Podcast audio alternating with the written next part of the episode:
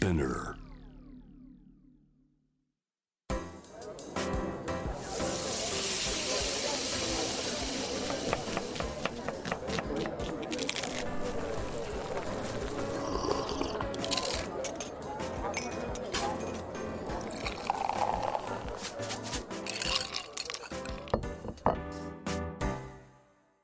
味な副音声ボイスオブフード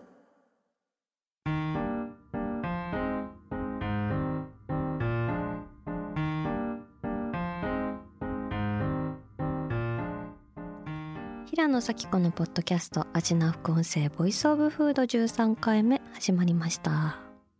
この番組は365日食べ物のことしか考えていない食欲のしもべことフードエッセイスト平野紗季子が毎回テーマに上がるフードについて熱く語り音楽のライナーノーツみたいに美術館の音声ガイドみたいに食をもっと面白く深く味わうためのトークをお届けする番組です。ではでは今回のテーマは前回に引き続きお肉を食べるを考えようの会後編です。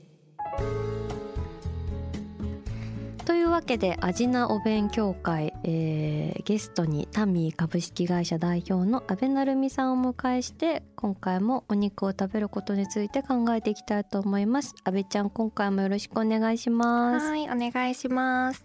はい。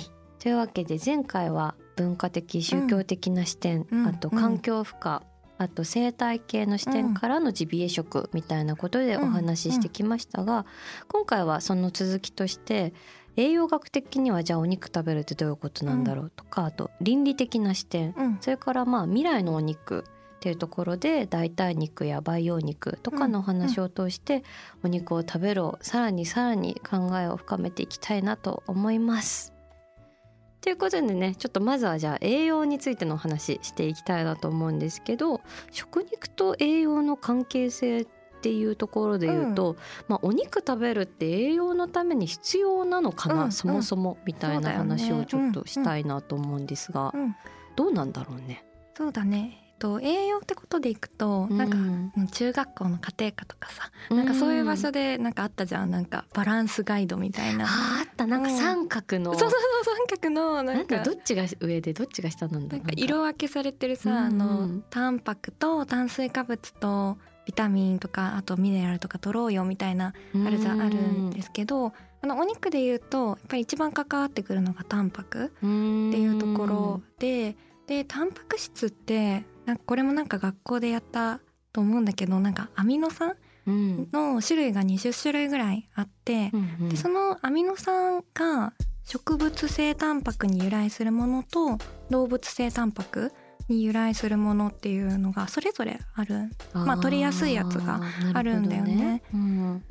でそのタンパクっていうのをまあ取らない？動物に由来するタンパク取らないよってなってくるとそっちの必要なアミノ酸がちょっと足りなくなるみたいな、はい、ところが出てきたりもするからあの例えばあお肉やめようと思っていきなりお肉食をやめたりした時に、えっと、栄養のこと？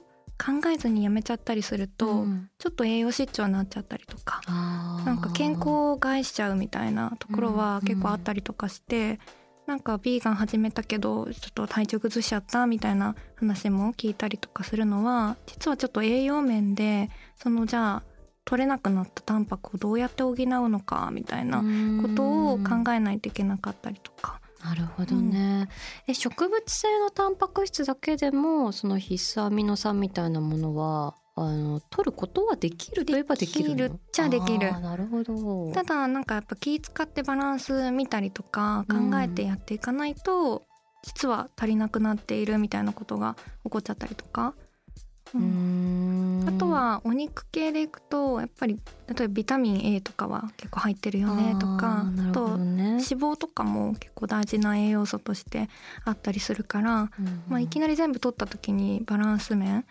っていうところで意外とここが足りなくてこういう症状出ちゃったとか、うん。そういうことも起こったりする。じゃあかなりその植物性だけで、えーとまあ、栄養を担保しようみたいになってくると、ものすごいちゃんと考えて、うん。これ取ってあれ取ってみたいな、まあ、その分大変というかすごいそこに時間とか労力とか、うん。うんじゃあそういう食材にアクセスできるのかとか考える部分もあるね。まあ栄養のこと見ちゃうとややっぱりポーンとお肉食やめるってめっちゃ危ないなって思ったりもして、うん。なんかそこのバランスどう他で補うんだっけみたいなところ気をつけながらやらないといけなかったりとか。ううん。んまあ、そういう意味で言うとやっぱお肉食がその人間の一日の食事回数とか摂取量とか考えると、すごいこの栄養を取る意味では効率的だっていうのはまあなんかなるほどなってところはあるね。そうそうそう、うん。まあこう人間の歴史的にもなんかお肉食べてきてる動物だったりするから、そうだよね。そうそう。お肉食べることで進化してきたみたいなね。だからやっぱ体は欲してるって言っちゃったらあれだけど、ううんん必要としてることは必要としてるんだよね。なるほどね。あとやっぱりその過剰な肉食みたいなのをさ、うん、ある種やっぱ健康リスク。逆に食べ過ぎるのも良くないよね。よくないね。うん。えっ、と食産業が生み出しているお金よりも健康被害で生まれちゃってる市場のお金の方が大きいって言われるぐらいそうそうそうそう。例えば食べ過ぎて肥満になってとか糖尿病になったら糖尿病の治療でとか、うん。意外とそのやっぱ食べ過ぎの方の被害ってのもあったりする。なるほどななんかさやっぱ食べることが好きで食べるを考えていくとさ、食べないっていうことをさ、うん考えるようになるよね。そうだね。なんかそこまでうん考えてというか、なんだろうな生きるために食べてるのにそれのためにまた寿命を縮めているっていうすごい。人間の矛盾と向き合っております私たちは。本当にそう。うーんなるほどね。それこそ私あのなんか腸内細菌学の権威でうん弁野よしみ先生っていう、えーすごい私好きうなん。先生、すごいんです。よなんか、まあ、腸は超大事だよとかいう、えーちょっと ちょっとおダジャレ。なんかダジャレ入ってるなみたいな感じの人がいるんだけど、うん。やっぱりあの弁野先生も過剰な肉食良くないと。うんで実際なんか自分で本当に肉食をだけを続けたらどうなるのかっていうのを試してみたらしいんだけど。ものすごい健康被害をもう自分をさ実験台にしちゃうくらいやっぱね学者の方ってやっぱそういうところすごいからやっぱり良くないんじゃないかっていうところもあってでもバランスよく食べれば全然問題ないしむしろねタンパク質とかうん本当にいい必要なあのものだけどやっぱ肉食中心の食生活っていうのが、まあ、大腸がんとかねそういうのを誘発するとかそういうリスクもあるから本当に気をつけた方がいいよっていうのをすごい弁野さん言ってました。いやそうだよね。結構国際的には加工肉とかがやっぱがんとかにもつながるよっていうので警告されてたりもあるみたいなんだけど、全然効かないじゃん日本にいて、まあそうだよね。ハムソーセージとかがけ良くないみたいなのもあるみたいなんだけど、確かにね。なんかそういう知識とかもなんかちゃんと取り入れながら選んでいけるとすごくいいよね。うん。うん。あとは倫理的な視点のお話もちょっとしたいなと思うんですけどそうだね。こう倫理の視点からお肉を食べる ちょっとこれねこれどんどん深くかなってきましたけれども倫理的に考えてじゃあそのお肉を食べる食べていいじゃあ家畜動物に対してどういう姿勢でいるべきなのかってまあ多分いろんな価値観とかうん。視点あると思うけど。い、や本当にやっぱりお肉食べるのってどうなの？ってここで思うくらいにやっぱりこう過去の長い歴史でそこは議論されてきててどね。そうそううんいろんななんて言うんだろう哲学者みたいな方がお肉を肯定したりあと肉食を肯定する云々の話とうん。家畜家畜をやっていくのがどうなんだろうっていうところの壁が2つあって。で3派ぐらいあるんだよね。そもそも家畜肉食を否定している派閥。うん。それとそれもベジタリアンとかあビーガンにするそうだみたいにね。そっちになってく方、うん。とあとはあの、まあ、家畜をもう完全に肯定するっうん。ていうのが両側にあってで真ん中はまあ家畜を条件付きで肯定するみたいな。なんか育て方によってはいいよねっていうような考え方。平飼いとかあそうだね。放牧とか。まあ、放牧とか。なるほどね、うんうん。えーちょっとその3種類の姿勢勉強したいです、ね。まず家畜否定する人たちの考え方っていうのはどういうところから来てるのかな？えっ、と、まあ、その考え方も大きく2つあるんだけど、うん。なんか一つは、うん。えっ、と功利主義っていうみんなの最大の幸福を取っていこうよっていう考え方から、うんうん。まあ、家畜を否定している人たちで言うと、うん。あのまあ、家畜ちゃんたちは苦しんじゃってると。うん、で苦しみが増えるんだったらやらない方がいいよねっていう考え方。うん。世の中に苦しみがそうそうそうそう。増えてしまうのであればやらない方がいいよね。うん。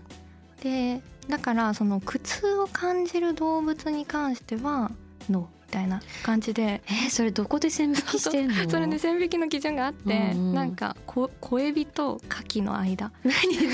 すごいニッチなとこ来たね。そうそうそう。なんかいろいろ見ていくと、まあ、小エビとカキぐらいの間に苦しみを感じるか感じないかのラインがあるから小エビは感じる？多分そっち。で多分そっち。は感じないんじゃないかってこと、うんそうそう。えー、面白いね、だからこの考え方動物の解放論っていうんだけど、うん。でいくとまあ牡蠣以下のものたちはまあ食べてもいいっていうか、うーん。っていう感じで、まあ、線を引いてやって考えていなるく。ほどね。まあ人間に認められないことは動物にも認められないのではみたいな。そうそうだね、ううん。ん。あとなんか別の視点で動物の権利っていうところを言っている考え方もあってそれはなんか義務論っていう考え方で見ていくんだけど、まあ、動物たちも人間と同じように権利を持ってるよねみたいな。うん。だったらなんか道徳的に配慮される義務があるじゃないかっていう考え方の人もいなるほどたりして、ね。一つのまあ生命としてその権利は主張されるべきだうん、なるほど。だから家畜とかってダメだよね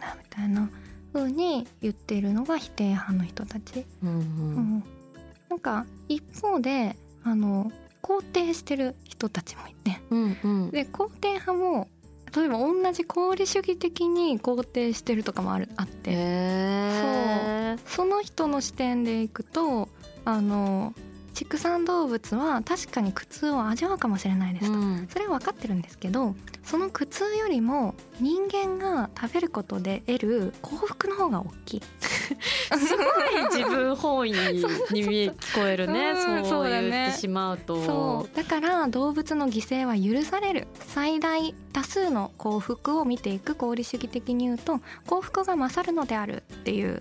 はあ、うん。なね。だから動物畜産動物の苦しみよりも人間がハッピーになるっていうことの方が世界全体で見ると世の中ハッピーになってるんじゃないかっていう。そうそう。えー、でもそれなかなかこのさ、さ さっきあの前回もさ、ね。うん。環境破壊だなんだ、うん森林伐採やっとるでみたいなところで、なかなかこの論を主張していくの結構ハードボイルドっていうか、うんうん。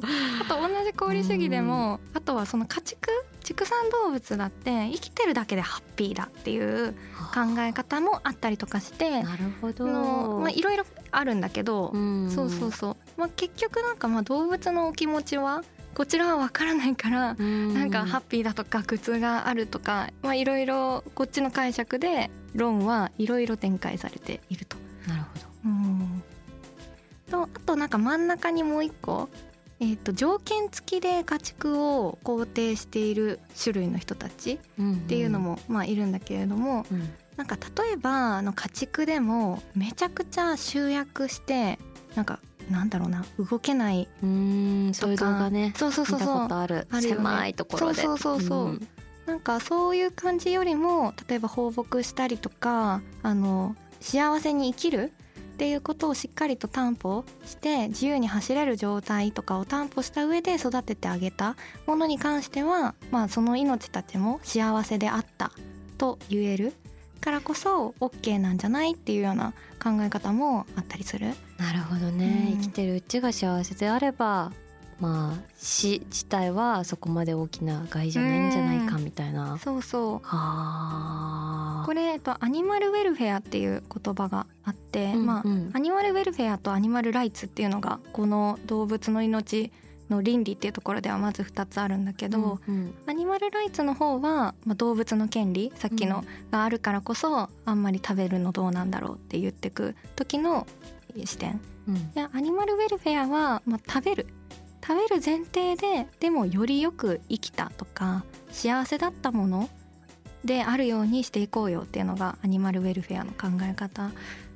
うん。なるほどね。そうそう。なかなか広がってないけどアニマルウェルフェアの認定とかもあったりとかしていてやっぱそういう人のものを選ぼうよっていうような選び方だったりとかもまあその、まあ、自分の立場を作っていく上でそういう選択肢もまああったりする。あでも確かにそれ、うん。なんかさでもよくさすごいいいお肉なんですって出てきた時に、うん。ものすごい丁寧に育てられて、うん。もう気持ちよくマッサージされてブラッシングされて育ったお肉なんですとかって言われて実際それが美味しくてさそうそうそう。ありがとうございましたみたいな気持ちになることもあるわけじゃん。うそうそなんかそういうその幸せに生きたかどうかが一つのあの肉を選ぶことの基準になっても面白いかもね。そう。なんかそうなのそうなの。でやっぱり農家も愛情かけて育ててる方はは本当にそういう方いらっしゃるから、なんかその気持ちもいただいたらそれはそれでなんていうかこっちもハッピーっていうか。まあそうだね、確かに。幸せに生きた命をいただいてそれで自分の体ができてるってすごいなんだろうな。悪いことではないっていうか。すごいことだね。なんかすごい神聖な命のサイクルの中に身を投じてる感じそがただお肉を食べているだけなのに今すごい実感してるわ。そうそう。うん。いろんなねグラデーションがあるんだよっていうのは知ってほしいことの一つかな。じゃあ、えー、3つ目のお話に行きましょうか。はい。なんかまあお肉食べるの控えた方がいいのかなとか、うん。まあ、それが倫理的視点であれ環境的な視点であれ、まあ、うん。うんそういうね広がりもこう大きくなってる中で、ね。でもお肉食べるのやめようぜってなった世界の先にもそれでもお肉は待っているっていうのが、こうなんか。人間の欲の深さみたいな、つまりそのいわゆる代替肉とか、植物性のお肉とか、うん。あと培養肉みたいなの盛り上がり見せてて、まあ、うん。いわゆるフードテックの領域にもなってくるんだけど、ねえなんかものすごいよね。いやものすごい。今この代替肉ムーブメントのそれこそさ、なんか2019年にあのアメリカの人工肉メーカーでインポシ、あインポッシブルもあるけどそのビヨンドミートってういうさあの会社あるじゃん、うんあそこが上場した時にさうん初日の時価総額が約4200億円になったみたいな、ん。すすごいね。ごいもう産業的にも盛り上がってて、うんで実際そのビヨンドミートがケンタッキーのねフライドチキンフライドチキン屋さんなのに代替肉でフライドチキン販売してるみたいな。もうそういうのがアメリカではなんか普通になってきてて。じゃあ実際そのフードテックの投資分野としてもね大きくなってるっていうのはやっぱりうん。代替肉市場って、そうだね。やうん。っぱりなんか食を、まあ、テクノロジー視点で捉え直していこうみたいな動きが大体2014年ぐらいから活発になってるんだけど、うんうん。その特にホット。うん。投資がめっちゃされてる領域が植物性代替肉とかあとは培養肉の領域は今本当にスタートアップも増えてるしホットになってる。その植物性の代替肉っていうのと、うん。あとその培養肉っていうのの違いってどういうところなの？うん、えっとまずなんかそのお肉系でいくと、うんまあ、タンパク質があの人口も増えてるから結構足りなくなってくるうんっていう視点と、まあ、その環境負担負荷の視点っていうところから見直されてる中で昆虫食べようとかもあるんだけど、うんうん。でタンパク源としての植物性タンパク質と培養肉っていうのが今2個伸びててうん植物性タンパク質っていうのはあの例えばお豆腐とか、うんうんううんんうん、あのがんもどきとか、はいはい。なんかその肉っぽいをなんか植物で実現していこうっていう流れうんうん。がさっき出てたインポッシブルミートとかビヨンドミートとかはなんか大豆とかが原料かなって思うんだけど、なんかそういう植物性の豆系を使っていってより肉に食感とか味わいとかを近づけていこうみたいなうん。感じが植物性のタンパク質の動き。うんうんうんで培養肉は、えっとそもそも牛の細胞を取ってきて。これすごいよね培養肉ね。そうそう。でん。培養しちゃって、うん。でそれで食べようみたいな。ちょっともうあのクローンとかさいやもうそうそうそうそう神の領域によ行っちゃってるよね。生命なんていうの科学、ううんん。っていう感じでもう培養したものを食べていこうみたいな感じなんだけどまあ、こっちはまだまだ値段とかが高い？そうだよね。一個、うん。だってパテでさなんか数百万みたいな、うんうん。実験中のみたそいうなそう。ニュースを見たけど、うん、ただなんか結構遠い未来かと思いきや、うん。なんかもうシンガポールで培養の鶏肉の販売がもう世界初の承認をされたみたいな。もう食べれるの？もう食べれるえシンガポールで、そう早いね。シンガポールなんでも早いいやなんか私結構培養肉はもうちょっと先なのかなって思ってたけどもう今じゃんももう今って感じ。その記事が出てるのが2020年の12月。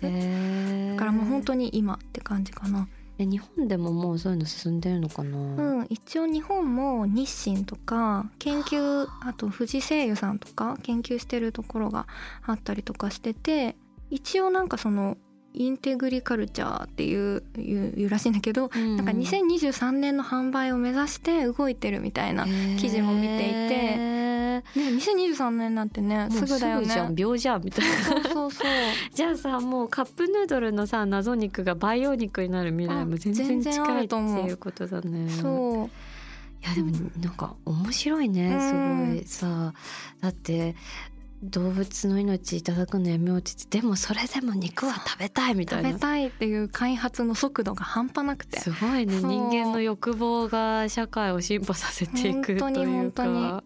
で培養肉はでもすごい急激に広まってるから、うん。あの法整備とかが追いついてないよねとかあとはその倫理のそれこそなんか培養した肉ならいいのかとか言われてもさそうそうその倫理面とかの議論とかが全然追いついてないにっていうところもあるからこのままちょっと出てくのって本当にいいのみたいなところはありつつのうん。ちょっとそこが欠落したまま一気に技術だけが進んでしまっているみたいな感じになってる。そうだよね、うん。だって実際その開発する時にもそういう犠牲とかもあるだろうし。あそうだしかもなんかそういう培養されるためだけの牛さんたちがなんかそうそうそういるのかなとかね。ね、そしたら多分ゆくゆくは例えば種差別クローンの牛とそうじゃない牛とかの差別みたいなのがあるんじゃないかみたいなのは否定的な視点の人たちではいたりとか。あーなるほどね。でも一方でその肯定してる人たちは動物の権利が守れるじゃんみたいな感感じで言ってるような人がいたりとか。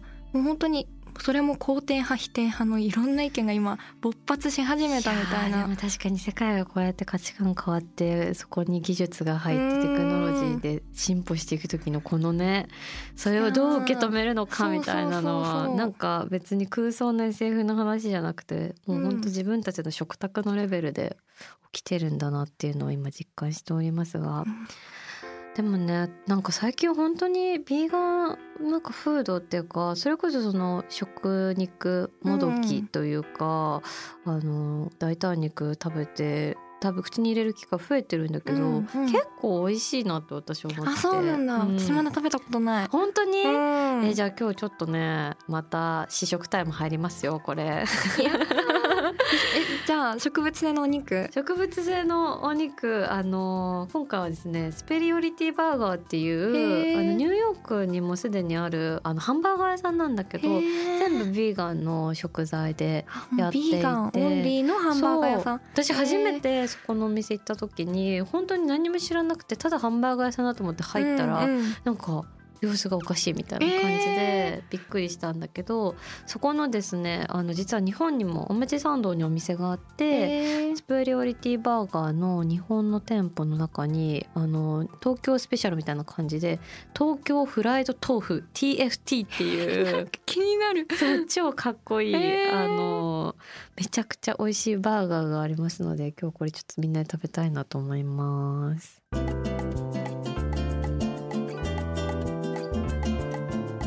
というわけでじゃあ TFT 東京フライド豆腐、うん。ちょっとねチキンタツタっぽい感じかな。面白い、ね。豆腐のフライがそうなのよ。うん。なのでちょっとじゃあ食べていきましょうか。はい。いただきいただきます。ます。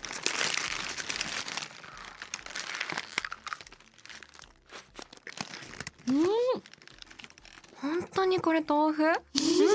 びっくりめっちゃいい反応してくれるね。うんびっくりだわ。ね本当美味しくない？これ。うなんん美味しい。かまず衣が超クランチで、うん、クランチ。しかもすごいそのいわゆるフライドチキンとかもスパイスに、うんそれこそさ、うん。まあケンタッキーが秘密のスパイスをブレンドして あげましたみたいな感じでやっぱすごいフライドチキンってスパイス入れるからそういうのがたっぷり入ってて、うんしかもその上にコールスローみたいなさ、うん。あの野菜の刻んだ美味しい子たちがわっさわっさ入っていてこれめちゃくちゃ美味しいよね。めっちゃ美味しい。ちょっとびっくりしてる、うん。なんかさこの断面がさ、うん。普通になんか鶏のさチキンナゲットのボソボソ感なんだけど。そうそうそうそう。見た目が全然豆腐じゃないのがびっくり。そうなんだよね、うん。そう私もそれすごい思って、うん。ほんとチキンナゲットっぽいナもごももごもごしたさ感じがちゃんと再現されてて、うん。なんか仕込みに5日かけてるらしいんですけど ちょっと5日の間に何をしてるかねちょっと何分かんないんだけど本当にこれ美味しいの、えー、もうこんな商品あるんだ、うん。すごい、うまいよね。うん、これめっちゃ美味しいわ、うん。いやだからそれこそさその文化的宗教的にお肉食べられないよって人でも、うん日本でも気軽にこういうものがね。そうだね。なんかお肉食べないっていうのが何かを諦めることじゃなくなってきてるね、うん。こういうね人の技術と努力でね。すごいよね。うん。いやちょっとなんかその勉強的に入っていくと、うん。なんか培養肉植物性タンパクなんだろうとか思ってたけど、うん。いざ食べて美味しかったらもういいやって思っちゃう。確かに。これも全然ありみたあいな。りあり全然あり。なんかなんか別になんか代替肉だから食べるとかその健康とうん。か環境とかじゃなくて美味しいから普通にこれ選ぶみたいな、うん。なんかそういう視点もあるなっていうのはすごい感じるね。普通に美味しい。うんというわけで、えーしこちら仕込みに5日かけスパイス香る衣で揚げた絶品 TFT 東京フライド豆腐ですが、えー数量限定になってるのかな。でもちろんテイクアウトもできるしあの、まあ、そのお店でも食べられるんですけれどもぜひ気になる方は、えー、と明治神宮前の近くなんですけど、えー。そうスペリオリティバーガー行ってみてください。味な副音声ボイスオブフード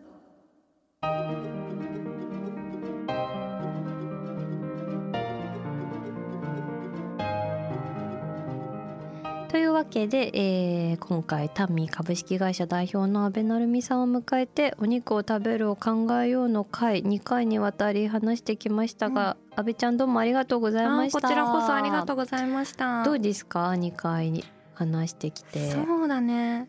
うん。でもなんかやっぱいろんな視点があるからこう正解がよくわからない。正解がよくわからないんだけどあの食べる食べないだけじゃなくてそれこそ代替の選択をするもそうだしお肉の中でもこんなのを選ぶとかあと回数を減らすとか、うんなんかいろんなあのアクションの取り方があるから、うんなんか今回のこと踏まえてなんか納得のいくアクションが見つかっていっていただけたらいいのかなみたいな。確かに今回すごいねこう一つの視点だけじゃなくていろんな視点で、うんまあその触りだけにはなってしまうけど紹介で話していくことですごくなんかこうきっかけの種をもらった感じもするし、うんうんじゃあこれからどうやって食べようかなっていうのをいろんな視点で考えていけるっていうのはすごくいい時間だったなと思います。でなんかすごいそのかしこまった難しい話だけじゃなくて、うんうん。結構今料理人の人とかと話してると、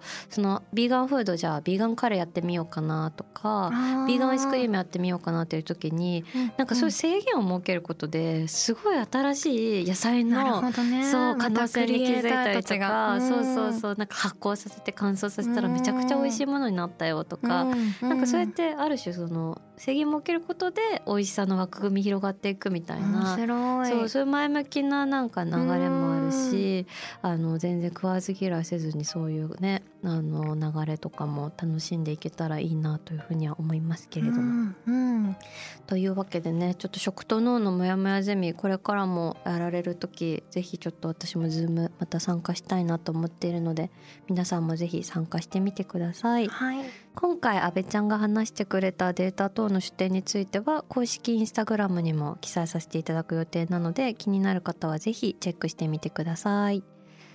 というわけで阿部ちゃんどうもありがとうございました。はいありがとうございました平野咲子が届ける味の副音声ボイスオブフード。次回も食べ物への愛を声にしてお届けしていきます。平野咲子でした。あーお腹すいた。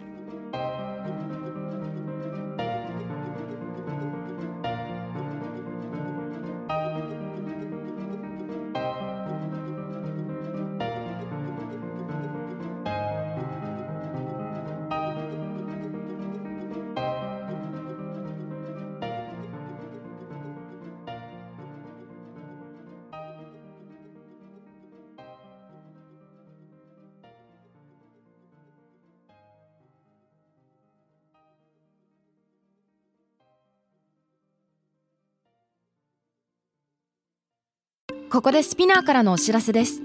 スピナーでは企業やブランドの魅力やストーリーをポッドキャストとして制作配信するお手伝いをしております。